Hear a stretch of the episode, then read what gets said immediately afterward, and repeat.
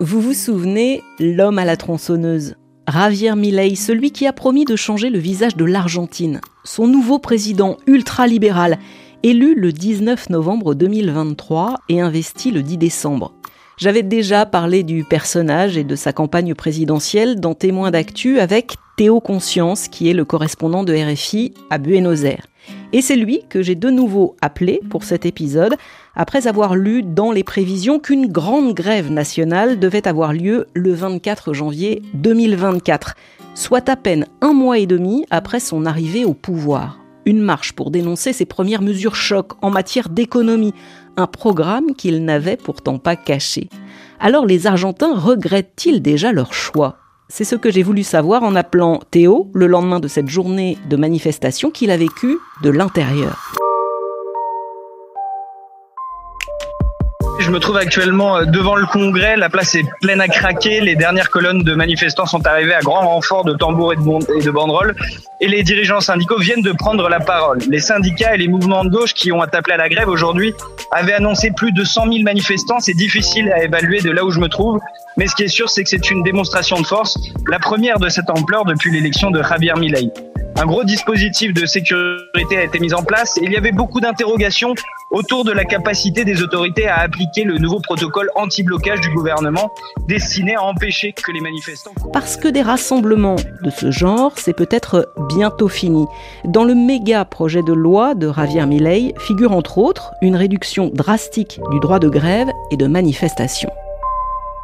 Bonjour Théo. Bonjour Alexandra. On vient d'entendre euh, ton intervention à la radio. Tu étais en direct, il était 19h à Paris. Ça fait 15h pour toi à Buenos Aires. Alors, c'est vrai qu'à la radio et même quand on regarde des images à la télévision, c'est parfois difficile de se rendre compte de l'ampleur ou non d'une telle marche. Toi qui y étais, c'était comment? Est-ce qu'il y avait vraiment beaucoup de monde? Oui, il y avait énormément de monde. Moi, depuis que je suis correspondant en Argentine en 2021, j'avais jamais vu autant de monde à une manifestation. Il faut dire que moi, c'était ma première grève nationale, comme le président Javier Milei.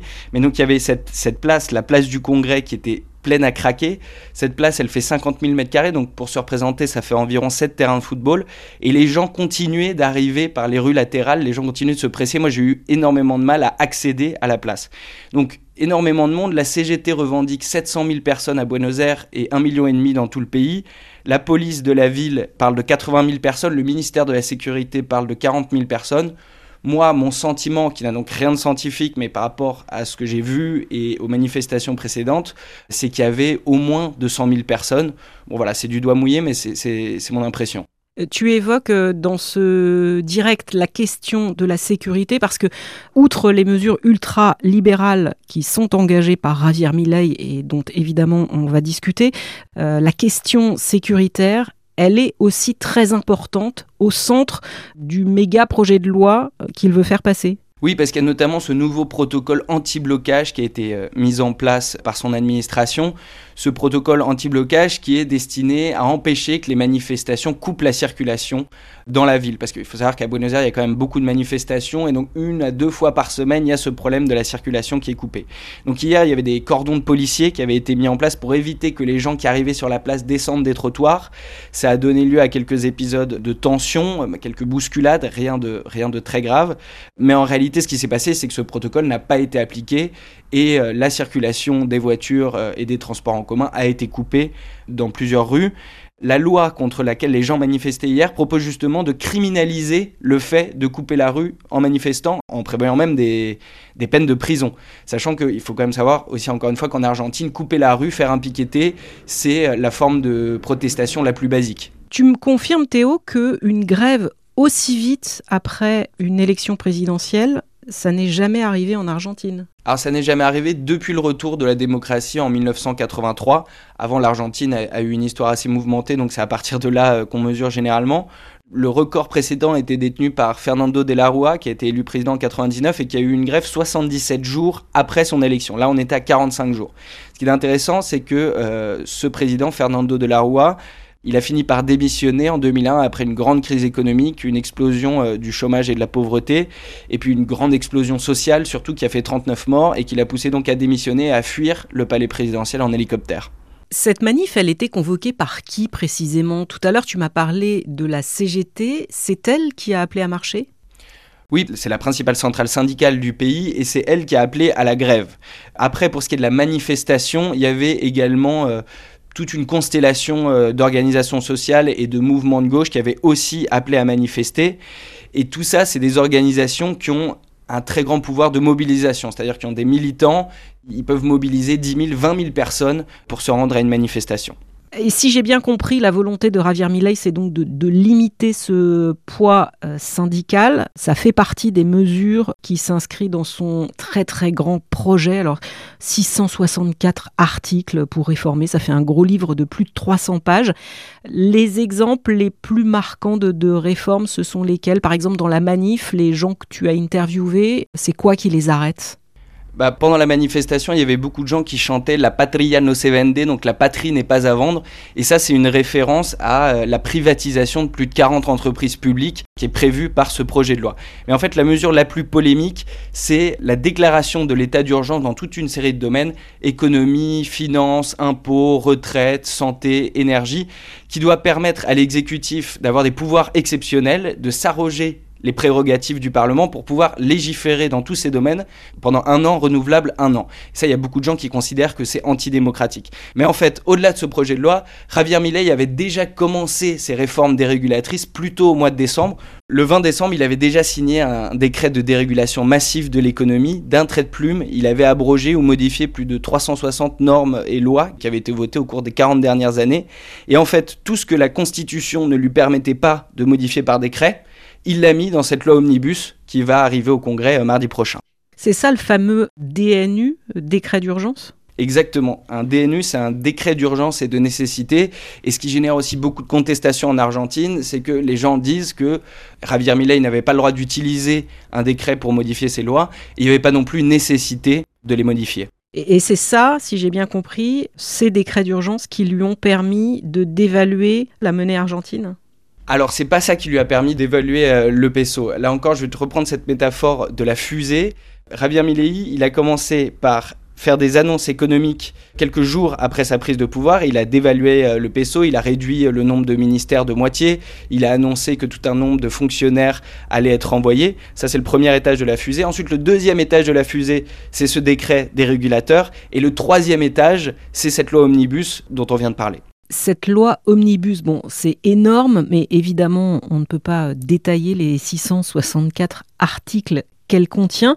Mais comment Javier Milei va pouvoir la faire passer? Parce que euh, son parti, il est minoritaire au Congrès, on est d'accord oui, il est même ultra minoritaire. Hein. Euh, la Libertad Avanza, donc le parti de Javier Milei, c'est à peine 15% des sièges à la Chambre des députés et 10% au Sénat. Donc s'il veut faire passer cette loi, pour faire passer cette loi plutôt, il a dû se résoudre à négocier avec la caste politique euh, qu'il a, qu'il a vilipendée pendant toutes ses campagnes.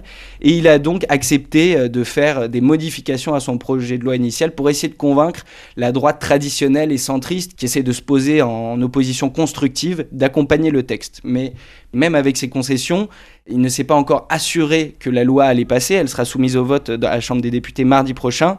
Et donc, Javier Milei et son gouvernement sont passés à une étape de menace et ils ont prévenu si jamais la loi n'est pas votée, eh bien, on va approfondir la politique d'austérité et ce sera vous, les députés, qui seront tenus responsables par le peuple. Moi, Théo, ce que j'ai quand même un peu du mal à comprendre, c'est qu'il avait promis durant toute sa campagne qu'il allait euh, euh, redonner vie à, l'Argentine, mettre euh, fin à l'inflation. Et au fond, avec ses premières mesures, finalement, c'est encore pire. On le voit, c'est pour ça que les gens sont descendus dans la rue. Au-delà des, des syndicats, les Argentins, ils disent quoi? Ils subissent ou ils tentent de résister?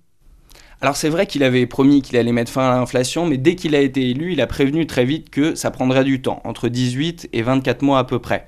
Il avait aussi promis qu'il allait faire une politique d'austérité, Mais ce qu'il avait promis, c'est que c'était la caste politique qui allait en payer le coup. Et c'est un peu là que se pose le problème pour lui, parce qu'en réalité, cette dévaluation et la libération des prix qu'il a décidé quand il est arrivé au pouvoir a, comme tu l'as dit, renforcé l'inflation qui a été de 25% au mois de décembre. Et ça, finalement, ça pèse sur le portefeuille des, des classes moyennes. Donc il y a effectivement un grand mouvement de contestation euh, citoyen euh, euh, qui a émergé avec des cacerolazos, des concerts de casseroles qui ont lieu toutes les semaines à Buenos Aires. Il est un peu plus de 20 heures quand le bruit métallique des casseroles commence à résonner au croisement des avenues Medrano et Corrientes dans le centre de Buenos Aires. Bientôt, le bruit se transforme en vacarme. Ils sont des dizaines, comme Enrique Alvarez, 44 ans, à descendre de chez eux pour participer à ce cacerolazo, ce concert de casseroles. Nous protestons contre les mesures du gouvernement car ils sont en train de démanteler presque 150 ans d'acquis sociaux. Le 20 décembre dernier, le président Javier Milei annonce en direct à la télévision qu'il vient de signer un décret de dérégulation massive de l'économie.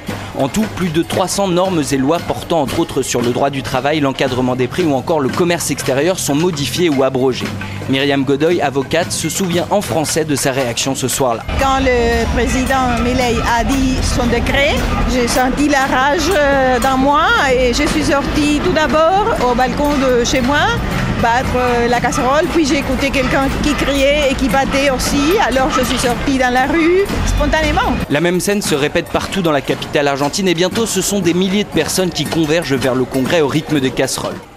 Et ce qui est intéressant là encore, c'est que ce mode de contestation, il était devenu très populaire au moment de la crise économique de 2001, c'est-à-dire au moment où il y avait ce président dont on a parlé au, début de l'épisode qui avait été forcé à démissionner. Tu avais aussi expliqué euh, sur l'antenne qu'une province avait même été contrainte de lancer sa propre monnaie pour payer les salaires. Oui, parce que cette politique d'austérité euh, de Javier Milei, elle inclut aussi le fait de couper les transferts de ressources de l'État central vers les provinces. Donc euh, il y a cette province du nord-ouest du pays qui s'appelle la Rioja, qui pour pouvoir payer les salaires, comme tu le dis, a émis 26 millions de dollars en une monnaie euh, locale. Et il y a d'autres provinces qui actuellement sont en train d'envisager d'en faire de même. Et là encore, au risque de me répéter, c'est pas nouveau parce que déjà en 2001, au moment de cette crise économique, il y avait plusieurs provinces argentines qui avaient émis leur propre monnaie. Toi, au quotidien, tout ça, tu le ressens, par exemple les prix de la nourriture, des transports, ça a vraiment augmenté? Alors les transports, ça n'a pas encore euh, vraiment augmenté, mais pour ce qui est de la nourriture, oui, ça se ressent au quotidien. Quand on va au supermarché, en fait, on ne sait jamais avec combien d'argent il faut partir en poche pour pouvoir payer les courses, parce que d'un jour à l'autre, le prix va augmenter de 30%, de 20%. Et ce qui est très bizarre aussi, c'est qu'il y a certaines choses qui augmentent et d'autres qui n'augmentent pas. Donc c'est très difficile de s'y retrouver dans tout ça. Et même les Argentins n'ont plus de notion de combien coûtent les choses en fait. On ne sait pas combien coûte un kilo de farine ou un litre d'huile parce que ça change tous les jours. Ce qui a énormément augmenté aussi, c'est l'essence. Le prix a quasiment euh, doublé là depuis un mois et demi. Donc ça c'est très compliqué parce qu'en plus c'est quelque chose qui vient renforcer l'inflation parce que quand le prix de l'essence augmente, et eh bien le prix de tous les autres produits augmente. Pour ce qui est des transports, je te disais, ça n'a pas encore augmenté parce que jusqu'ici, il y avait des subventions. Le gouvernement subventionnait le prix de l'essence et des transports et il va arrêter ces subventions-là entre, a priori, au mois de février ou au mois de mars. Et donc, ça va venir encore renforcer le phénomène euh, de, de l'inflation. Tu me parlais du prix de l'énergie. Dans la première saison de Témoins d'actu, j'avais fait un épisode sur euh, la crise économique au Liban, c'est toujours le cas d'ailleurs.